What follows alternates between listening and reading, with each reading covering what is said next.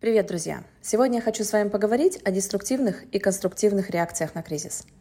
Размышляя о сложившейся в мире ситуации, я все больше убеждаюсь в том, что мы живем в очень интересное время.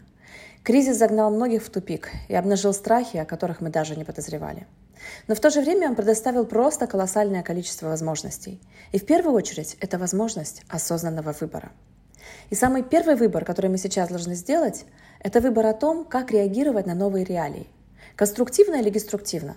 От этого и будет зависеть, кем мы выйдем из этого кризиса – победителями или проигравшими. Как ни крути, но ситуация, свидетелями которой мы стали, мягко говоря, для многих стала стрессом. И наша психика пытается от него излечиться. И делает она это, неосознанно выбирая одну из трех реакций. Первая реакция на сложную ситуацию – это нигилизм.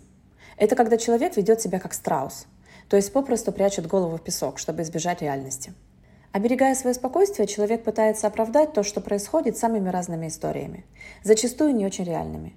Или попросту делает вид, что вообще ничего не произошло, мол, его все происходящее вообще не касается. Проще говоря, человек прячется от своих негативных эмоций, но они при этом никуда не деваются, а наоборот, разрастаются в его душе все больше и больше. Вторая реакция на кризис – это фатализм. Это когда человек понимает, что не может повлиять на обстоятельства в масштабе страны, так как они от него не зависят. И это правильно. Но также он отрицает то, что его жизнь не закончилась, как и жизнь его близких. Поэтому на что-то он все-таки может повлиять. Но он не хочет этого делать, потому что не видит в этом смысла. Здесь налицо склонность видеть в будущем только катастрофу.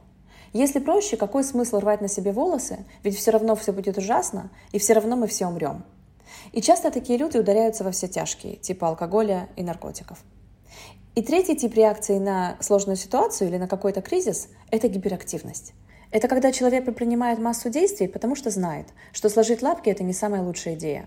Он где-то слышал, что любой кризис – это не только беда, но и возможности. Но он чрезмерно суетится, чтобы найти варианты того, как не только остаться на плаву, но и повернуть ситуацию в конструктивное русло. Но он совершает массу хаотичных действий, потому что не может успокоиться и отдышаться. Это называется ИБД – имитация бурных действий. И, разумеется, это ни к чему хорошему не приводит. Итак, друзья, это были реакции деструктивные. И от них нужно отказаться в пользу конструктивного поведения. А конструктив в этой, как и в любой другой ситуации, заключается в том, чтобы делать ту работу, которая является вашей, и ту работу, которая находится прямо у вас перед носом здесь и сейчас. Что я имею в виду? Помогать себе и близким. Начать раздвигать рамки и видеть новый потенциал. Спросить себя, что из недоступного ранее сейчас становится для меня возможным. Это может быть иностранный рынок, развитие собственного производства в связи с импортозамещением в России или вообще переезд в другую страну. Направляйте свои мысли и энергию в плодотворное русло, и вы точно выйдете из кризиса победителем. А вы какие возможности видите в сложившейся ситуации? Напишите в комментариях прямо сейчас. Я обязательно отвечу каждому из вас. Если вам нравятся мои уроки, то напишите, пожалуйста, небольшой отзыв прямо здесь на платформе. Я вам за это буду очень благодарна. С вами была Дарья Шанс. Пока.